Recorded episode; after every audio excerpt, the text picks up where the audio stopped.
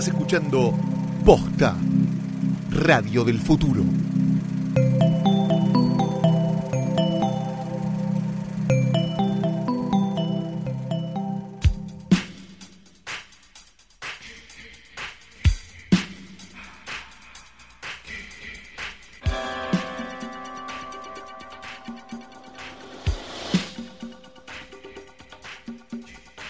Días, buenas tardes, buenas noches, o cuando le estén dando play a esta cosa, este es el episodio Dios sabe qué número de hoy tras noche. Mi nombre es Carlos Eduardo Robledo Puch y hoy, 19 de enero, es mi cumpleaños. Ay, qué bueno. Y yo soy Fiorella Sargenti. Te- feliz cumpleaños. Gracias, me encantaría pasarlo el próximo cumpleaños en libertad, pero me tocó hacer un podcast. Pero, qué cosa. ¿Qué tal? ¿Cómo estás? Bien, eh, acá le, le contamos a los oyentes porque compartimos todo con los oyentes, ¿no? Somos de, de-. Beto Casela dijo que radio también era, era eso, Sí. así que podcast ni hablar.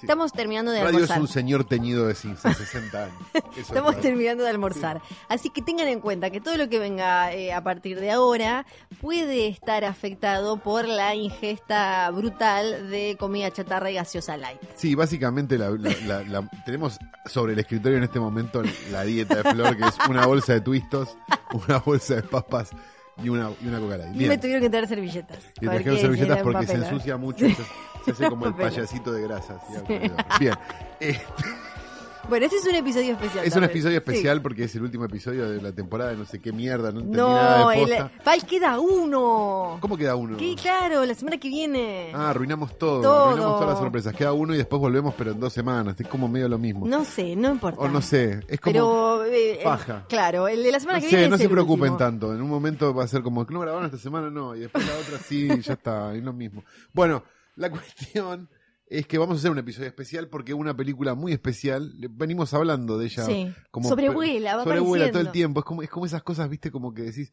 pero el abuelo que hizo durante la dictadura. Bueno, lo mismo, pero con una película que este estuvo por los cines, Sí. pasó medio sin pena ni gloria, y ahora tiene una vida nueva en, en Netflix, que es una cosa que agradecemos que suceda, pero que no sucede tanto como debería suceder con títulos nacionales. Claro, es verdad que por suerte están apareciendo, porque antes era, ahora eh, hay diferentes plataformas que las, las levantan, pero antes había medio como una, una ventana en la que desaparecían las en la que desaparecía nacionales. completamente hasta que hasta que finalmente entraba en, en, o en Cinear o Claro.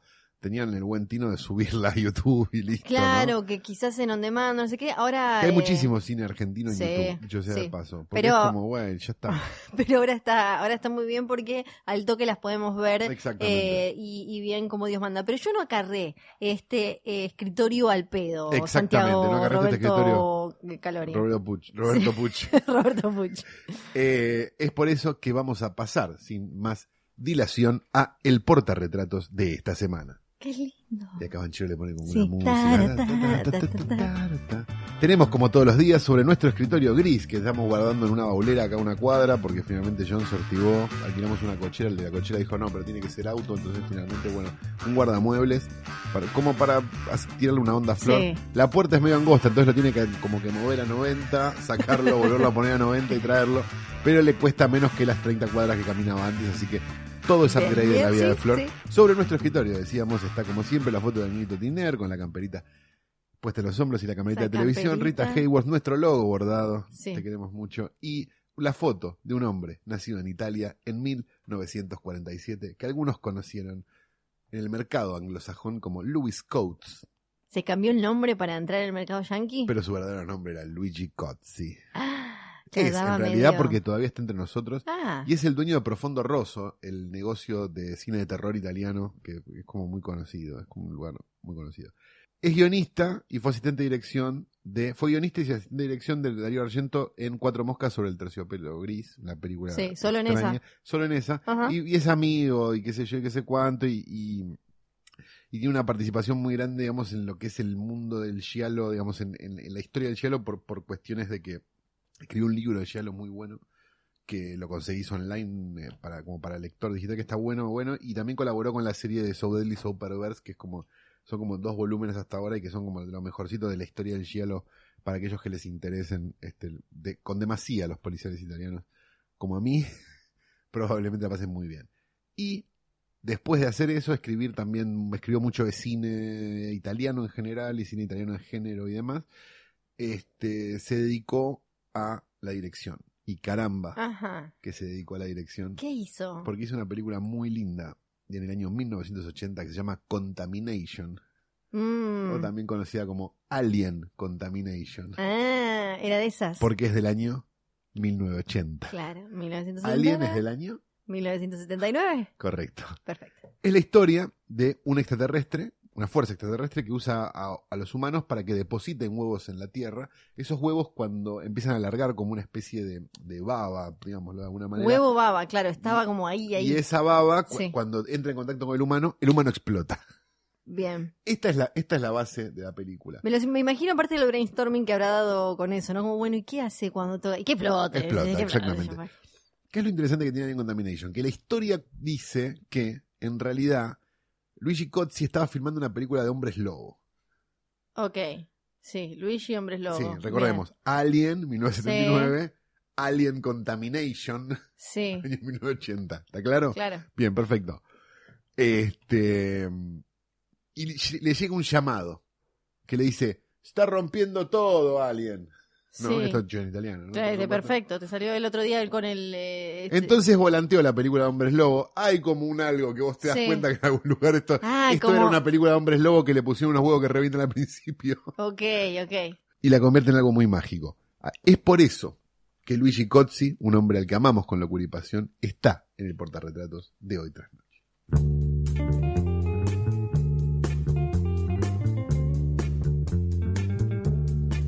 Y ahora sí, la película.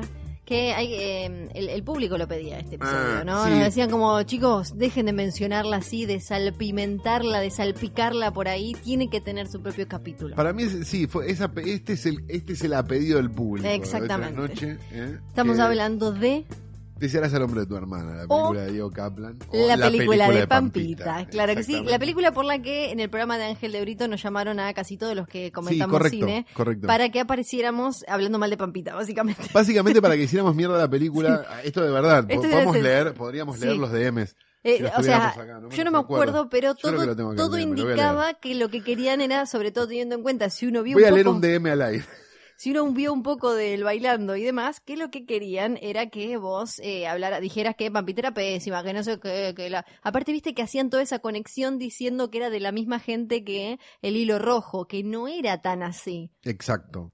Porque en realidad la única conexión que tiene es que eh, desearás eh, al hombre de tu vida está escrito por la misma autora que escribió El Hilo Rojo, pero no tuvo nada que ver con la adaptación, con lo que vos viste en el cine. Solo escribió la novela. Ella no tuvo, no estuvo metida en la película. Claro, exactamente. Y, y, y se nota porque efectivamente tiene algo como muy mágico la película, que es que agarró algo que probablemente no estaba tan bueno y la, digamos, y le hizo, Sí. le dio vida propia. Si lees entrevistas de la autora Erika Halvorsen, dice que el hilo rojo en realidad ella quería hacer otra cosa que está un poco más cerca de la historia que vemos en Desearás al hombre de tu vida que del de, del novelón pseudo romántico del hilo rojo, ¿no? Me da Ella la que- sensación igual de que Kaplan vio lo que, lo que le trajeron y que él quiso hacer otra cosa también. vos decís. Me no parece sé. que a Kaplan le trajeron otro hilo rojo y él hizo desearás al nombre de tu hermana. Pero no sé, Sí, qué sé yo, son como, como son teorías. puede ser. No, puede ser. no quiero hablar. Tenés. Encontré el DM, Perfecto, sí. a. Voy a, voy a resguardar la identidad de la sí, persona. sí, sí, no tienen la culpa ella. Sí, porque no tiene la culpa. Hola Santiago, soy de la producción de Ángel de Brito de Canal 13. ¿Cómo estás? Bien. No le Eh, cont- ahí no. no. no sé qué. Y ahí sigue otro. Sí. ¿no? Escribo X acá, XQ, no tengo tu cel, punto. T, pero con solo letra, Ah, ¿no? claro, sí, sí. No sé por qué, porque no hay límite de caracteres, es simplemente brutalidad, ¿no? Te- bueno, lo voy a leer igual como persona porque si no va a ser muy complicado. Te contacto porque estamos consultando a, todo, a todos los críticos Todos. de cine o gente relacionada al cine, a Ah, todos. Tipo, lo deben haber llamado Sí. tipo a Quintina, supongo Noriega. Este, respecto de la peli de Pampita, Sí. ¿la viste? Si es así, quería preguntarte si podemos grabarte y mandarte cámara donde digas entre mañana y el miércoles, esto se estrenaba el jueves, Sí. ¿no? Para que nos des tu opinión. Espero tu respuesta. Sí. A lo que le contesté, hola Natalia. Bueno, no, ya está. Dije, No, no me- no podría interesarme menos participar, pero gracias por hablar de cine en el programa de Ángel. Sí. y un arco iris. Porque después viendo lo- los, programas, los, los programas de Chimentos, hizo básicamente lo que hacían era decir, ah, papita, pésima, caca, bruta, malísimo, real. Hizo como un editorial hablando mal de la película. Exacto, cuando en realidad lo único que les había pasado era que no habían entendido lo que se, a lo que se Eh, habían sí. enfrentado. Pues se habían enfrentado con una película que era bastante más compleja que la película de Pampita. Sí, sí, sí. Empecemos po- por, un- por decir varias cosas, digamos. La primera, Diego Kaplan, ¿no? Dirigió Sabes Nadar, que es- se considera una película de culto, digámoslo así. Una película rara. Sí. Dirigió Dos Buenas de Suar, porque, digamos, igualita a mí, dos más dos, dentro de la filmografía de Polka, está bastante bien.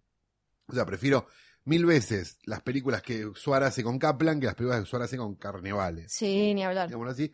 Y es además un director de com- y dirigió en televisión Mosca y Smith y Eso no se hacen, que también son como dos apuestas Sí. raras en general para la televisión.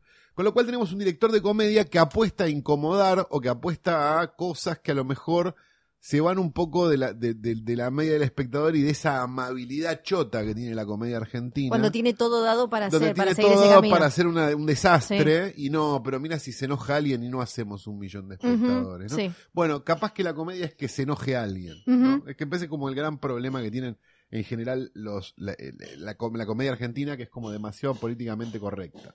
La película tiene actuaciones de, vamos a hacer como un, vamos a hacerle como una ficha técnica rápida, Car- Carolina Pampita Ardoain, ¿no? Mónica Antonopoulos, que sí entiende el chiste. Sí, ¿no? Vamos sí, a marcar a los que entienden el chiste Sí. y a los que no, me parece. Guillermo, eh, Guillermo Winter, ¿no? Sí. Moisés, Sí, clarísima la que tiene. entiende el chiste. todo, ¿eh? todo. Juan Sorini, no creo que entienda el chiste. Me parece que no, me parece que no. Y Andrea Frigerio.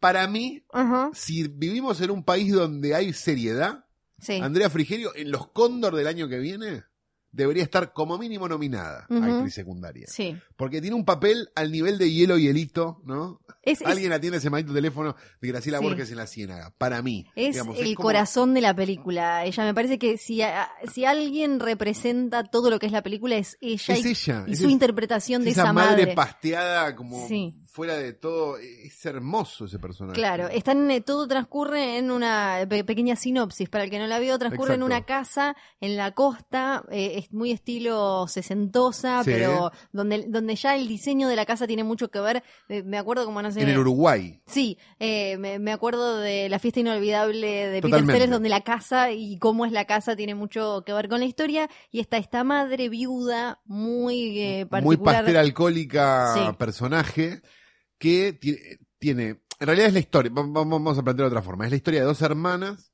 que por una serie de razones que vamos descubriendo a lo largo de la película están separadas y muy conflictivas y se vuelven a encontrar gracias a esta madre alcohólica y pastera en una casa muy top en la costa uruguaya en los años 70 para lo que una de las dos no sabe es el casamiento de su... No, para el casamiento Sí, de su sí, hermano, sabe, no. sabe. Las dos saben, pero una no sabía que venía. Ese es el punto exacto. como, esta, como que la madre fuerza este encuentro para que se vuelvan a ver y demás. Entonces, en esa casa quedan eh, durante varios días los maridos de cada una Exacto. Y la madre. Bien. A lo que, eh, lo que íbamos entendiendo en paralelo, por medio de flashbacks, una historia, digamos, de despertar sexual y de represión y de no represión sexual de las dos hermanas, digamos, con la idea de que una era más reprimida sexualmente y la otra no, por una serie de cosas que van pasando que incluyen a dos negros y desnudos frontales. Mucho, mucho pito. Mucha mucho pija de negro en la película mucha. todo el tiempo. Verga, en la película te dicen que hay que decirle Verga. verga. Sí, verga, exactamente. no pito, porque verga es más fuerte. ¿Qué es lo que tiene de mágico la película para mí? Como Sí. primera medida es la idea de que es una película con personajes que tiene una que tiene un por decirlo de alguna manera un plante un planteo eh, estético ochentoso, no por la visión, sino por la forma Ajá. de que si nosotros revisamos lo, lo que fue de alguna manera el sexploitation argentino de, la época del destape, Sí. no sé, corrección de mujeres, no sé, ese tipo de películas, Ujú. te- sucedió en el internado, eh, los gatos, no sé. Lo, lo que pasaba en ese momento era, era como la noción de que vos la gente que ves vestida en la tele, la podés ver en bolas en esta película si vos pagas la entrada. Era, era medio Sí. eso, ¿viste? Estaba como... la- pasaba un poco también con las del medio porcel, como en menor medida, pero digamos, lo, lo que vos hacías era... Qué fuerte está Susana Traverso, no sé qué. Está en bolas en esta película. ¿Viste? Que tenía Sí. como, como ese, eh, como ese tabú que ahora ya no existe más, porque digo, la, la gente está en bolas en todos lados. Ujú. digamos, pero, pero que en aquel momento funcionaba. Y lo que hicieron, me parece, muy hábilmente fue la idea de, de, de plantearte como esa idea de medios exploitation con, lo- con decir todo el tiempo la película de Pampita, la película de Pampita, la película de Pampita. La realidad es que no hay realmente nada que vos veas o prácticamente de Pampita específicamente. O sea, Sí. si vos pagaste una entrada para ver a Pampita en bola, suponiendo que tenés una mentalidad de los 80, la verdad que es muy incómodo esto que está pasando, lo, lo queremos aclarar a la población, pero la verdad que Banchero llegó, se sacó la remera, yo no sé si tomó, para mí está falopeado, No, sí, algo, algo. pero le está algo- pegando con, algo una sería. masa a la pared desde hoy Sí. y la verdad que es una cosa increíble. Así yo- no se puede trabajar más. Primero nunca, primero, nunca lo vi, nunca lo había visto sin remera y la verdad que tiene un cuerpo apolíneo, ¿eh? Sí, tallado. sí, sí, Ricky Martin un por otro. Sí, y segundo, la verdad que, no sé, no pestañó desde que entró. ¿eh? No, y ese tercer pezón casi ni se le nota. No, casi ni se Ah, le lo nota, dijimos sí. al aire. Sí. Oh. Me parece que no es el peso. ¿No? no. Ah, ok, ok. Es algo Bueno, muy pequeño. bueno, pero hay que seguir igual. Igual eh, guarda eh, los DMs esos que te llegaron con otras ofertas y demás, y qué sé yo. No sé de qué hablas. Es- Bien. sí. eh, voy a lo siguiente. Sí. Ah, ese es espectacular. Sí. Ese es espectacular. Sí, Dale. me, me ofrecí- me ofrecieron ser influencer de unos prestamistas. Sí, Me pareció espectacular. Bien, lo que, lo que, lo que digo es que la gente que había ido al cine a ver esto porque, no sé, quiero ver en bolas a, a, a- a María, a Ma- Mariquita Valenzuela, Sí. digamos, pongámoslo así, no pasa, porque todo pasa en flashback.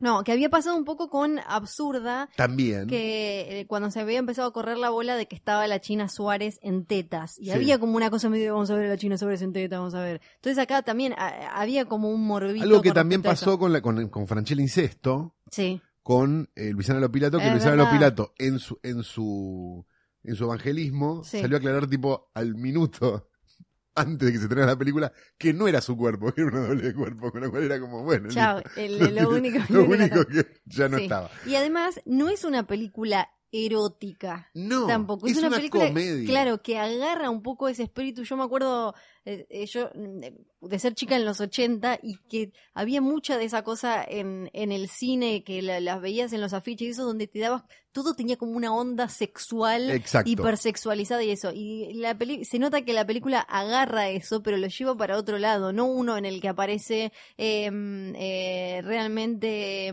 se me fue Sandra Ballesteros. Y le Exacto. empiezan a dar murra contra una o algo El así. punto es este, para, para mí con lo que juega la película en realidad es como, como con la idea, como con la sexualidad de un país, digamos. Porque, Sí. porque, digamos, nosotros pasamos como por momentos de mucha represión y de mucha libertad que, que son, al- digamos, alternados uno atrás de otro. La última, digamos, siendo la dictadura del último momento y, le- y el destape del, del 83 en adelante, lo, lo que, digamos, la consecuencia de eso, ¿no?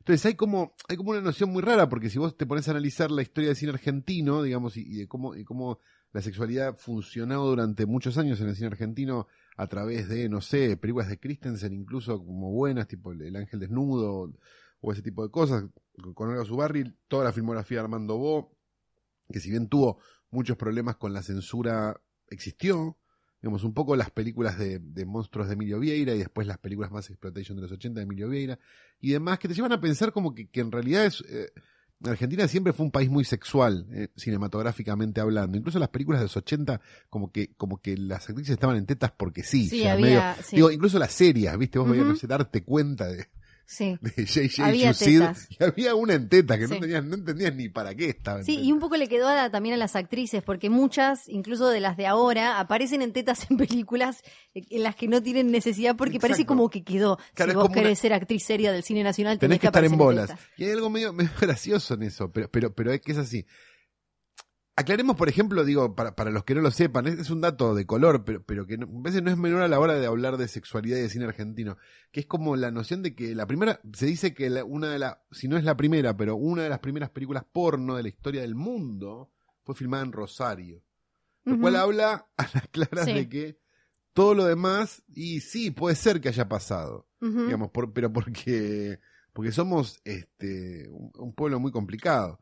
Entonces, este, volviendo a esto, tiene una idea, tiene varias ideas que me parecen interesantes. La primera es esa de- del Sexploitation de los 80, me parece espectacular. La segunda, que sea una película que suceda en los 70 y que nunca refiera a los 70. No, ni a nada, Ni a que- nada que, que tuviera que fuera de- de, exactamente. esa casa. Y, y es súper interesante porque digo, existe existió y existe al día de hoy, me parece, en el cine argentino como una cierta obligación moral con los 70, que está muy bien porque digo, es lógico, pero llega un momento donde es como, para, podemos relajarnos también hacia una comedia.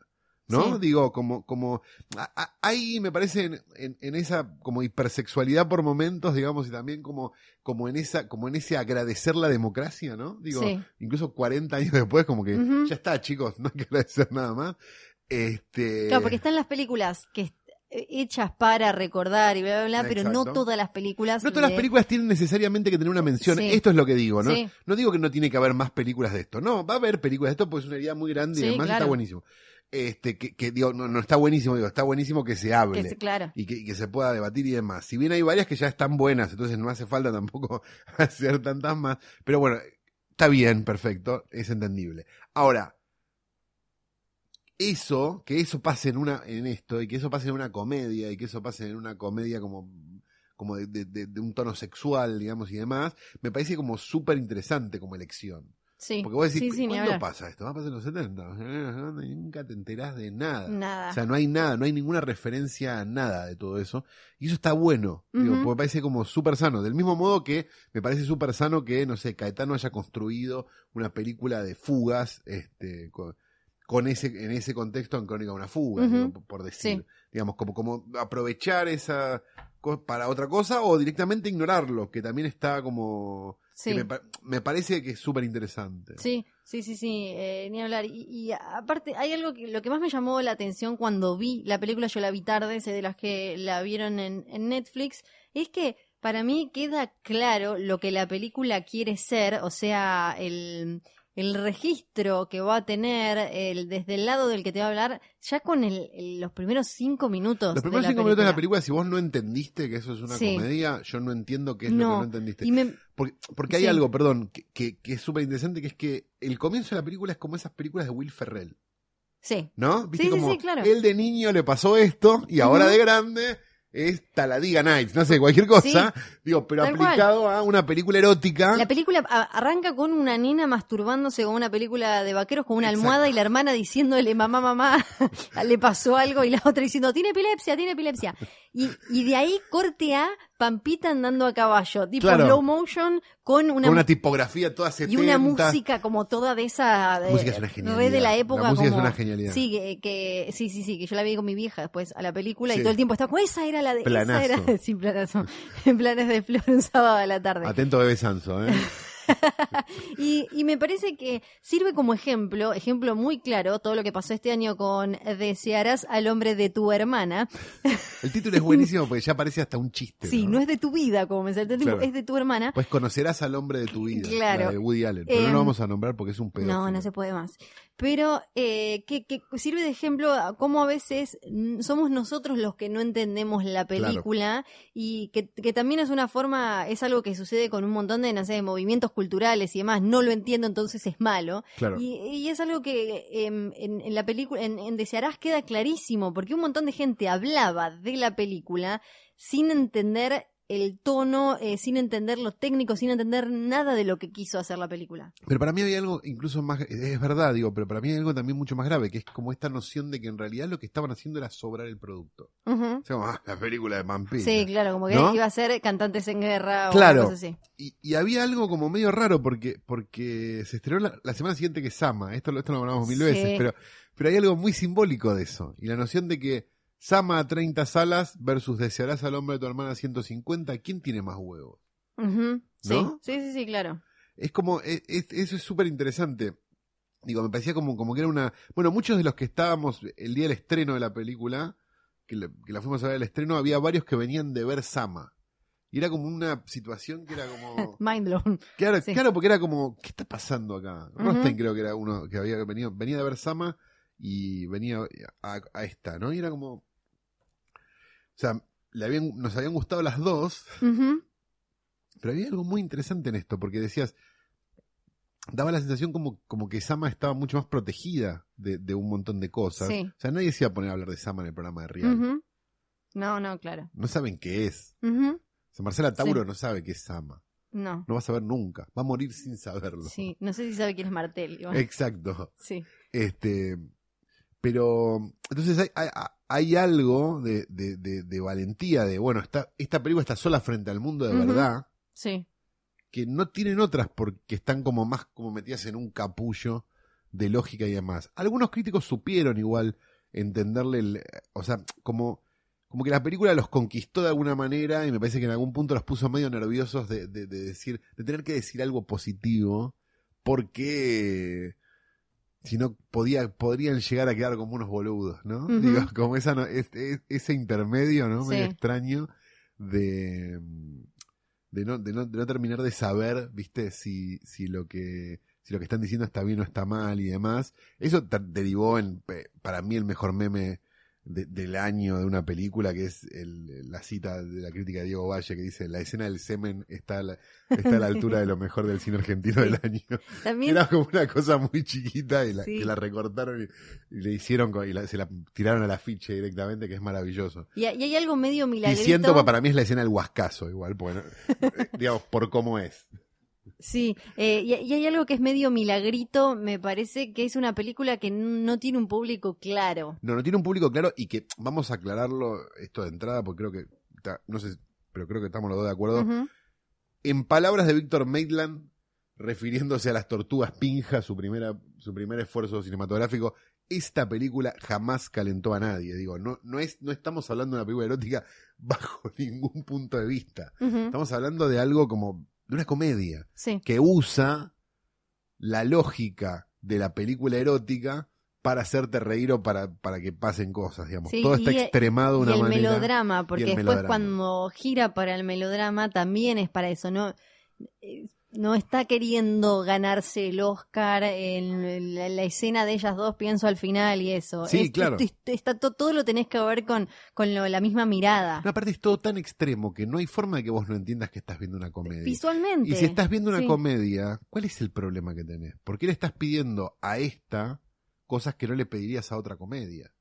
Hay algo como, no, no quiero usar el término racista, pero digo, hay algo como, como extraño de él, que la vara para la película de Pampita es distinta que la vara para otra comedia que podés ver como más limpia, no sé, cualquier, de- si pongo Will Ferrell como ejemplo, Sí. me parece que está bien, digo, cualquier Anchorman.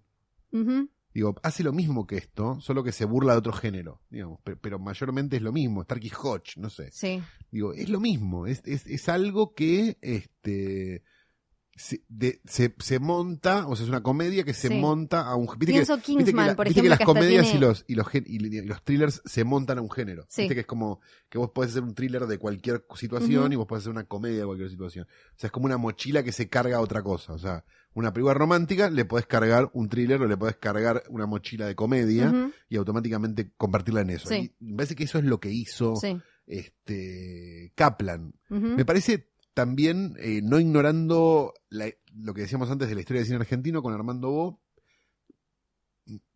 pero hay algo como que me parece muy, mm, por decirlo de alguna manera, muy liviano de decir, no, es como una Armando Bo. Es más Porque profunda es argentina y se, se coge. Exacto, sí. digo, pues no tiene nada que ver con un Armando Bo porque está todo bien con Armando Bo. A mí me gustan mucho las películas y y me parece que hasta tiene películas buenas. Pero, pero digamos, estéticamente Armando es un desastre. Digamos, sí. esa película estéticamente es hermosa. Sí. Entonces, cuando ven colores y cuando ven lindos planos, también salen a decir Almodóvar, porque también es perezoso.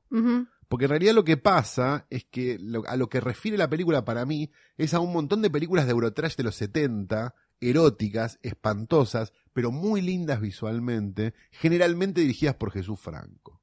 A esto iba. Sí.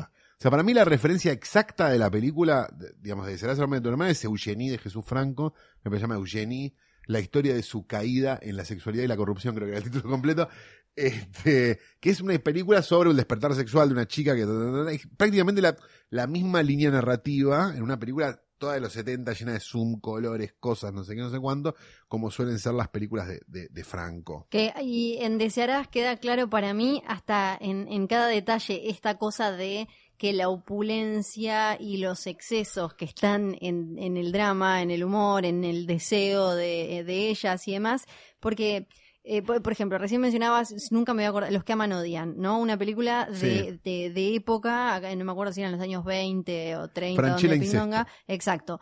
en la que eh, por, ej- está, están en un hotel abandonado y todo lo que es... eh, Una película el- que claramente no es para nosotros. No, pero ¿No? que digo, Digo, sí, sí, pero para... para, eh, para- Porque si no, pero, pero, perdón, Sí. lo digo, y no lo digo porque conozcamos a las personas, vamos, sí. vamos a blanquearlo, digo, Sí. a las personas involucradas. Digo, lo digo porque no es para nosotros como a lo mejor la película de Pampita no es para alguien, digo, y ese Eh, alguien exacto, sale a hacer mierda la película de Pampita Claro, pero- porque no es para él. Pero hay, hay ejercicios que si uno le, le mete un poco más de, de pilas al ojo, a cómo ves una película, lo puedes ver. Eh, vos ves el diseño, ves los sets, ves los de- el decorado de la película de Franchella Incesto, sí, y se nota que, eh, o sea, trataron sí, de... devuelvan ar- la guita. Sí, Armaron, sí, sí, sí. pero hay como una lata, una cosa, como que no nos dio para mucho, qué sé yo, Sí. pusimos No, o esto que sí, más pero, pero, no, pero no está bien. No, no queríamos jugarnos mucho más y lo hicimos así. Sí, Ahora, en Desearás al hombre de tu locura. hermana, es te quedas mirando cada detalle y no está, no es, a- y no es porque al conozcamos a azar. las personas también. No, no es random, no es al azar que eh, la cámara pase por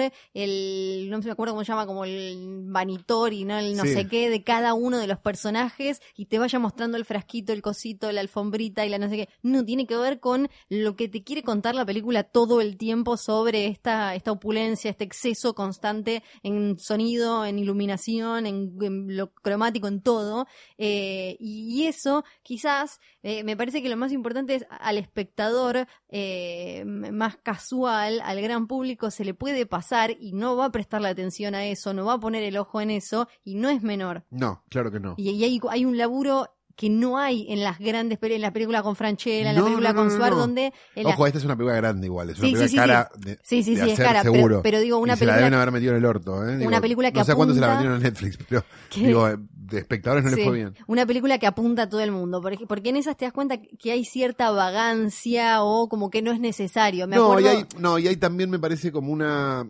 Hay una planicie, digamos, Sí. por decirlo de alguna manera, que intenta que la gente que a lo mejor va al cine. Todo esto, por favor, tómenselo bien, ¿no? Digo, pues puede sonar como horroroso lo que voy a decir, pero digo, gente que habitualmente ve televisión y no se acerca al cine tanto, Sí. y va a ver una película de una. Estoy siendo muy políticamente correcto lo que estoy diciendo. Va a ver una película de un actor conocido, ¿no? Sí. probablemente se encuentre en el cine y con algo muy parecido visualmente a la televisión. Y eso lo haga sentir cómodo, de Sí, alguna manera. así como por no, porque viste que la idea de que, de que la televisión está como toda. la- la- la- en la televisión no hay sombras. sí, O sea, la televisión ¿no? es, es toda, está toda iluminada, entera, y, la, y en el cine es justamente todo lo contrario.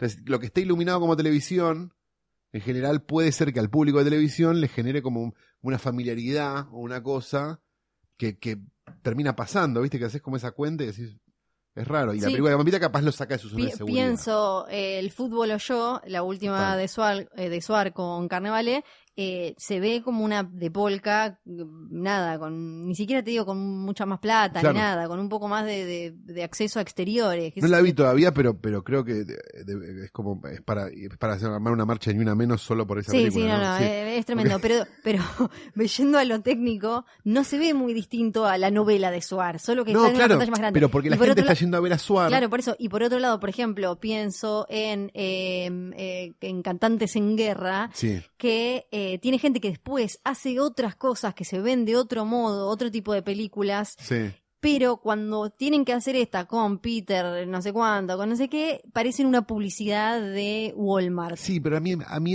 en ese caso, en Cantantes en Guerra, a mí me da la sensación de que el público al que estaban apuntando era un público más joven, Sí, que a lo mejor el público de la película de Suárez. Entonces el público más joven lo que quiere son esos colores de YouTube, claro, ¿no? sí, sí, sí, tal cual. De alguna manera, que, que, que es lo que, lo que Ma- Más termina... como una como una, una publicidad de algo masivo donde todo todo está como medio saturado y. Exacto. Sí, y la otra se ve como polka. Y esto es algo totalmente distinto.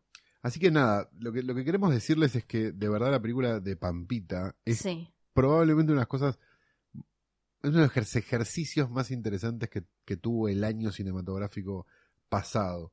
Y, y también desafía un poco la idea del límite en la comedia, que me parece que es como algo de lo que se viene hablando hace un montón de tiempo y que todas las semanas medio que hay como una nueva revisión, hay como un revisión dos puntos, no sé cuánto, porque, eh, porque hay algo como medio este, como bueno, estas reglas que van cambiando todo el tiempo y demás. Entonces digo, que- que algo patee el tablero de esta forma, incluso si no te gustó, o incluso si no era para vos, me parece súper meritorio. Sí, pero aparte patea el tablero desde el humor para mí en un año en el que eh, fue complicado y mucha gente dijo, eh, ahora no se puede decir nada de una forma. ¿Ves? Mira, esta película lo hizo Claro. sino, sino eh, dañar a nadie sin ser cacho castaña diciéndote Claro, si eh, te vienen a violar la gente. No, pero aparte otra cosa, digo, al margen, digo, Sí. que es un horror, sí, obvio. No, no, claro, pero digo, viste que muchos, muchos, me parece que eh, los yúdicas de la vida hacen un humor de mierda. No, pero yo no estoy hablando de No, eso, no, yo estoy hablando de, de la comedia amable. Sí, ok, ok. Eh, eh, digamos, no, no, no, eso está así, polémica en el bar, digo, no, no, no. No, no, pero me parece que la película muestra cómo se puede jugar con la sexualidad, Sí. con lo femenino, con las relaciones, con no sé qué, no sé cuánto, sin tener que caer en el chiste. O sea, tenemos una película donde hay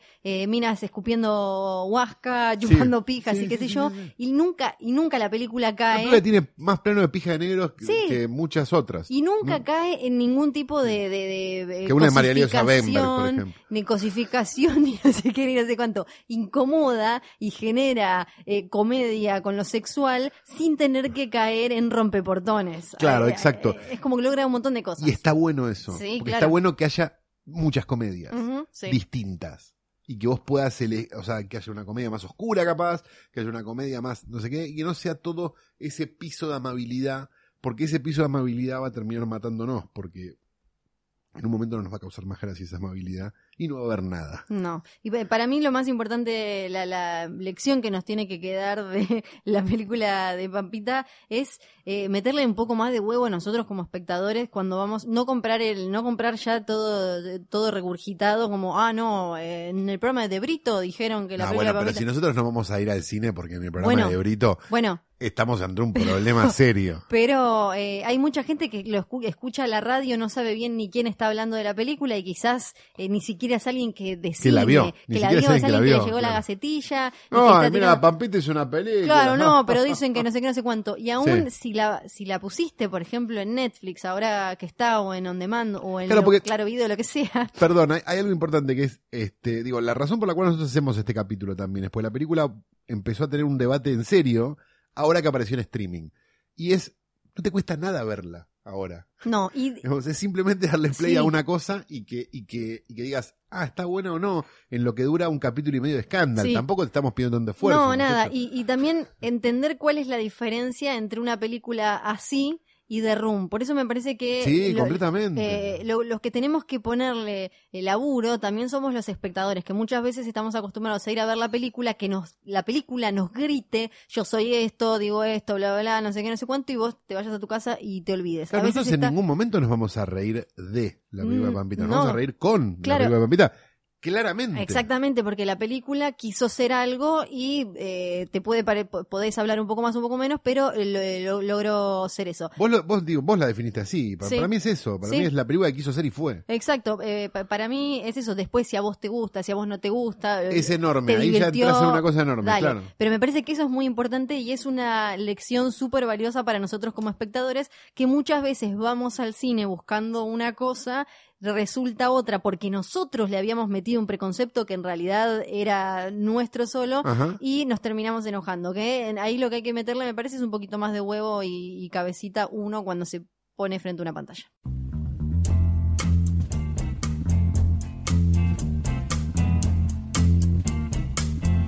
Desde la tierra, donde Vanessa Carbone llegó para quedarse, desde la tierra, donde los castores son plaga y el incesto es considerado cuando hace mucho frío y es de noche, llega Fiorella Sargenti ¡Yay! para hablar de no sé qué carajo. Sí, Adelante. sí, de, vamos a hablar de un mito Sí. del Hollywood más clásico. Vamos a ir unos años Ay, atrás. estas cosas de puto que te gustan a vos. Sí, sí, hoy, hoy vamos a hablar de cosas que aprueba John Waters. Claro, sí, sí, sí, sí, sí, sí, sí, Sí, como debe ser. sí. Pero, pero no incluye enanos.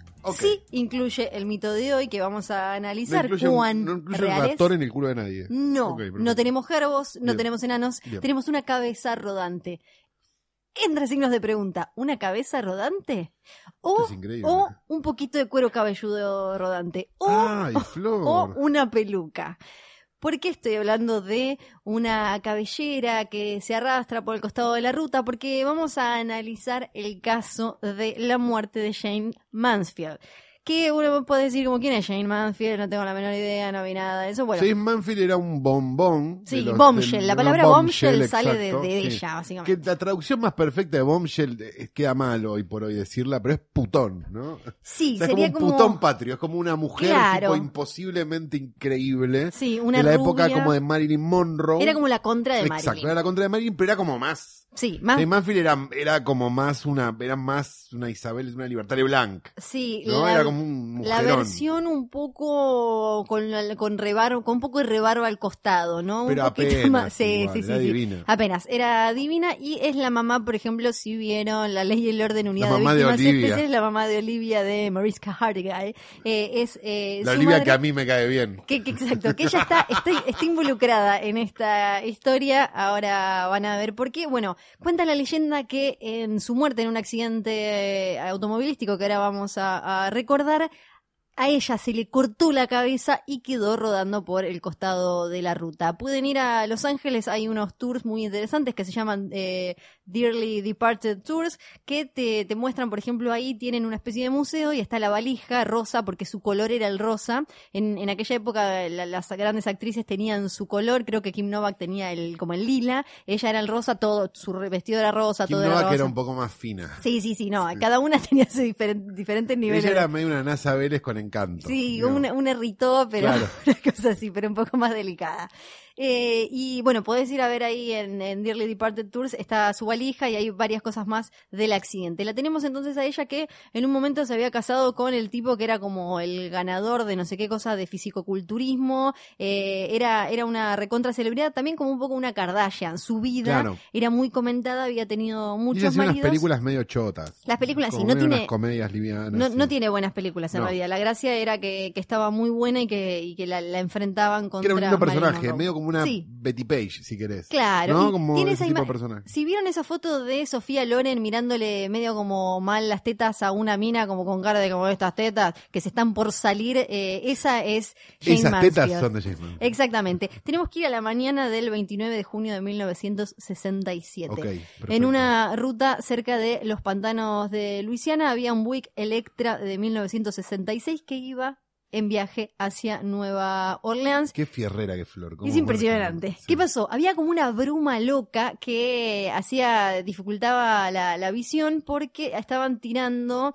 em, eh, matamosquitos, ¿cómo Ok. se llama? Insecticida Insecticida, sí. Están por fumigando. ahí cerca. Estaban fumigando por ahí cerca y eso generaba como una especie de bruma que complicaba eh, la visión. Entonces, el chofer de Jane Mansfield que venía adelante en el auto junto a su pareja actual y ella, atrás venían tres de los hijos, entre ellos Olivia, Olivia. Benton, sí, claro que sí, de eh, La Ley y el Orden, no, No vio... confundir con Olivia Pope, la escándalo. No, no, claro, eso es otra cosa Sida. que eh, no vieron que adelante venía un camión con un tráiler enorme. Con tanta mala suerte. Sí. Que a las dos y cuarto de la madrugada el auto vio finalmente ese camión, pero ya cuando se estaba insertando por debajo, semi-decapitando a los tres adultos, pero zafaron los niñitos de atrás, que eran Marisca, que tenía tres años, Soltan, que tenía seis, y Miklos Jr., que tenía ocho. Tenían nombre de eran tres titanes en el ring. Tremendo. El, puesto, ¿no? el chofer, eh, ella y su novio Brody eh, la, la quedaron ahí automáticamente. ¿Y qué pasó? Bueno, eh, en- al costado eh, hay fotos de, mm, del accidente, hay un montón de fotos y se ve que hay un montón de cosas tiradas al costado. Está, por ejemplo, el perrito muerto, o por Ay, si lo llevaban adelante y no eso. Y eh, No se ve saber de perritos muertos. se ve en una algo que parece como un pedazo de pelo tirado por ahí. Entonces, eh, poco tiempo después empezó a rodar el mito, a rodar, ajá, ¿vieron lo que hice ahí? Creo que fue, perdón, ¿eh? pero creo Sí. que fue la prensa en ese momento. Sí, sí, sí, sí, fue como... O sea, la prensa decidió agregarle la idea Claro. de no sé qué como para darle un poco más de... Acuérdense de esa época como que llegaban las fotos y lo primero, bueno, las ven y alguno en la redacción dijo, eh, acá está la cabeza, qué sé yo, Claro. y empezó a generarse esto de que eh, era la cabeza. Hay un libro muy bueno de fotos de escena del crimen de esa época. Yo no me puedo acordar cómo se llama. Bueno, en Hollywood Babylon está... eh, No, no, no, sí, pero hay un libro específico de solo de fotos de escena del crimen que que Sí. fue increíble. Bueno, que está en esta. si En, en el cómo se llama. 75, Kenneth Anger lo pone en Hollywood Babylon, puso Kenneth las Anger, fotos. ese puto que amamos. Sí, pone, pone las fotos donde se ve al perro muerto y se ve esta bola de pelo. Y además agrega un montón de cosas que no necesariamente son ciertas. No. Es increíble cómo Kenneth Anger llegó, tipo, y no se fundió de los juicios que le hicieron por Hollywood Babilonia, porque es un libro No. imposible. Eh, y, y es tremendo porque en ese momento, no me acuerdo si cuál de todas estas cosas él menciona, pero eh, lo que se dijo fue que, por ejemplo, eh, ella murió muy joven, tenía 34 años, y que el accidente estaba conectado con la Iglesia Internacional de Satán. Se Claro. dijo en su momento, eh, con eh, eso había dicho su el creador Anton. Anton LaVey. Eh, exactamente, porque de- como que había un ex pareja, le había tirado una maldición, otros dijeron que era el novio, este Estamos tipo hablando Brody. del año 67. Sí, 67. Estamos hablando del verano del amor, un Sí. poco, que se estaba empezando a complicar un poco. Lo de Manson Ajá. iba a ser Sí, un año después o dos. sí, Sí, claro, sí, 69. obvio que estaba Anton LaVey dando vueltas. claro, Estaba, estaba Kenneth Anger dando vueltas. sí. Había un montón, había un ocultismo muy grande en Hollywood en ese Bueno, momento, había- con lo cual era muy pro- probable que eso fuera así. Claro, eh, incluso también el, el chabón este, la pareja, la que muere con, con él, con ella, eh, Brody, había tenido algo que ver con la iglesia, había hecho como un quilombito ahí, entonces algunos dicen que eh, tenía que ver con eso, que él, que quizás él le había querido tirar una maldición a Jane Mansfield y le había salido como el culo y terminó Claro. matándose él también. Se dijeron muchas cosas. Ahora, ¿estaba la cabeza de Jane Mansfield tirada ahí al costado? No, amigo. No, no era la cabeza. Lo que, lo que se ve y lo que se analizó después es que, según la, la autopsia, a ella se le cortó un pedazo de la cabeza. Entonces sería básicamente como en el La último de los tapita. mohicanos, la tapita, Claro. eh, con un poquito de cráneo y cerebro. Ah, eh, nada, Flor. lo tenía quebrado, roto, le faltaba un pedazo. Eso era lo que estaba ahí tirado. Ahora, no todo es oscuridad. No quiero terminar esta sección para abajo. A mí me encanta lo que, cómo terminamos. ¿Por qué? ¿eh? Anton LaVey, un pedazo de cráneo, Sí, me encanta. Porque eh, si bien no estaba la cabeza rodando, sí terminó ayudando hacia el, el futuro de la humanidad, porque a partir de ahí los eh, camiones y los trailers y demás tenían que poner una barra que le decían la barra Mansfield. Yo no tengo una puta idea de camiones, de autos o no sé qué. No, tiene otro menos. nombre, tiene otro nombre, pero eh, le tuvieron que agregar esa otra cosa para que un auto al chocar contra uno de estos tractores, no camiones, no sea, degollar a nadie. claro. Exacto, no pueda meterse por debajo. Así que esa es la historia de la no cabeza rodante de Jane Mansfield.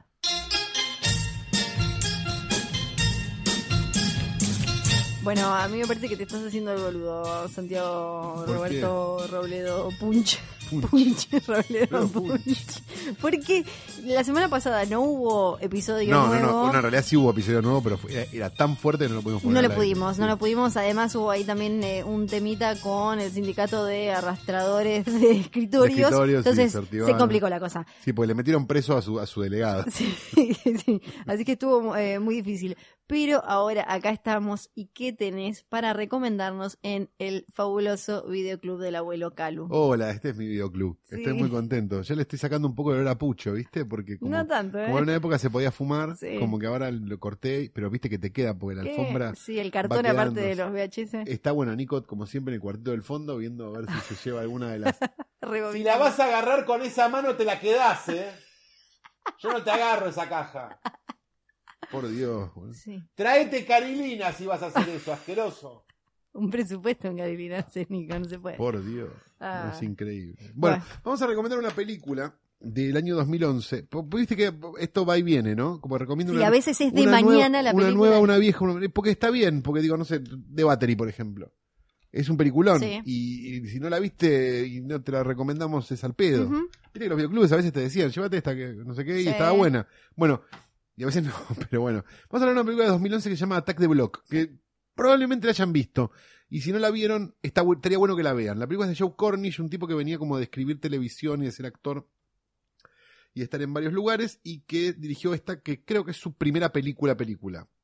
Y que hasta el año que viene no va a tener otra película. O sea, estuvo siete años preparando la próxima película, lo cual puede ser como... Ah, no sabía que ella tenía No, no, no, yo- una. tiene una, tiene una, tiene una para 2018, con lo cual Sí. es como, y es mucho tiempo para alguien Sí. a quien le fue bien con una película. Para Sí, sí, the Block sí, es una claro. película a la que le fue súper bien. Sí, sí, fue una sorpresa. En, en el elenco está, hay un negrito de Star Wars, ¿no? Si no me Sí, equivoco. tiene mucha Sí. gente. eh, Está la mamá del nene muerto de Broadchurch. Yo los Sí. conozco, los voy conociendo como de lugar. Vamos a decir, eh, está John Boyega, que ahora la, Sí. la pegó y ahora va a estar en Pacific Rim Boyega. también. No, Eh, tiene como nombre de, tiene como nombre de rapero de mierda, Bien tipo Boyega. Tangana, ¿no? Boyega. Eh, o Boyega también. Eh, para los amigos está Jodie Whittaker, que ahora es la nueva Doctor Who. Ok. Es la protagonista. Ah, sí. Sí, que Mirá. también la vieron en Black Mirror. Todas series vamos a tirar hoy acá para que le den Pero ella es, la, ella es la de Broadchurch. Ella es la de Brocher. Donde está el otro Doctor Who. Claro. Estamos hablando de series, cállate. Sí. No y, dije nada. Pará, te voy a. te- Nico, volví acá, querés. caíste en tu propia trampa. Por favor. Y también está en el episodio. Es un objeto Jodie Whittaker no está en el coger. episodio. eh, ¿Cómo se llama? El de, de Black Mirror History of You o no sé qué of You. ese, eh, también No está ahí.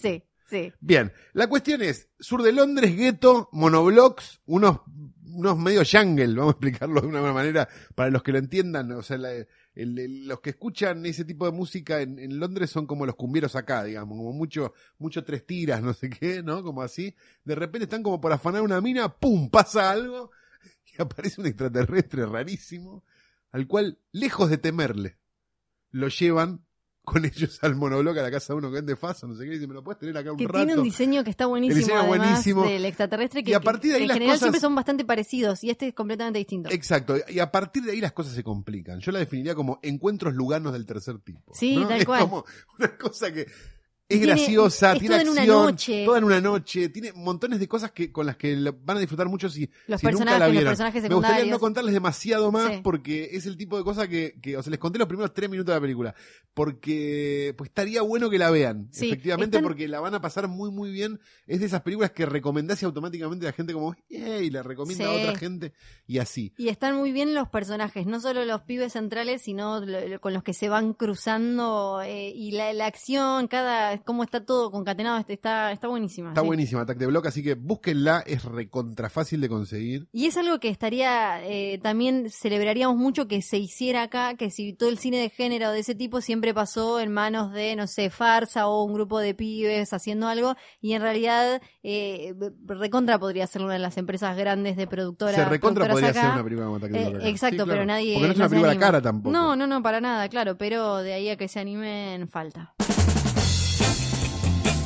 Esto es el final de hoy tras noche de este capítulo, no de, hoy tras noche en general, o sí, o no sé, no, No importa.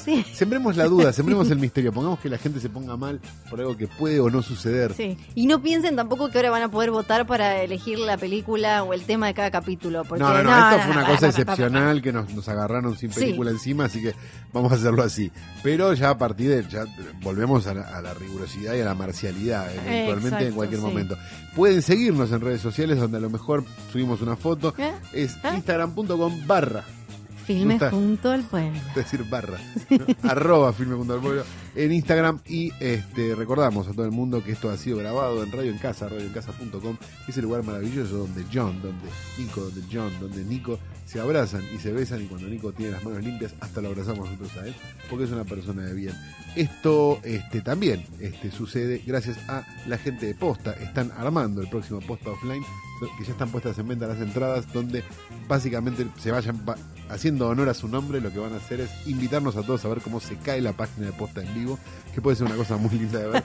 ¿no? Sería se hermoso. meten y se cae, está caído y dice, no hay conexión a internet, Posta Offline. Terminado Muy y funcionado. Dicho esto, me despido. Mi nombre es Carlos Eduardo Robledo Puch. y yo soy Flor. Chao.